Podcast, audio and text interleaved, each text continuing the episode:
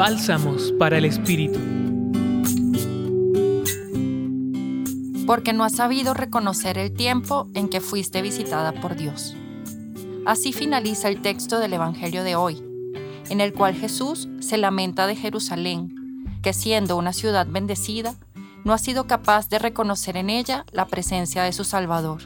De fondo subyace una ceguera sostenida que impide la visión y por ende la posibilidad de hallar a Dios en todo.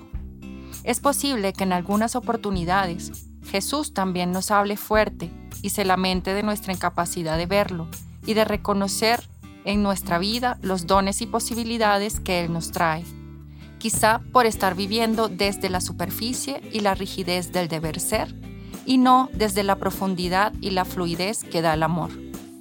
En un sentido bíblico, la visita de Dios ocurre en un tiempo propicio, un tiempo cargado de bendición y de esperanza. Cuando Dios visita, trae la salvación, es decir, la capacidad de acoger y comunicar la paz, la libertad y el consuelo a los corazones afligidos. No reconocerlo es negar en nosotros esas posibilidades. Pregúntate hoy por un momento, ¿qué te está impidiendo ver la presencia de Dios en tu vida? ¿Qué actitudes pueden estar bloqueando en ti la posibilidad de acoger su salvación? Te acompañó en tu reflexión Mariela Marcano del Centro Pastoral San Francisco Javier de la Pontificia Universidad Javeriana.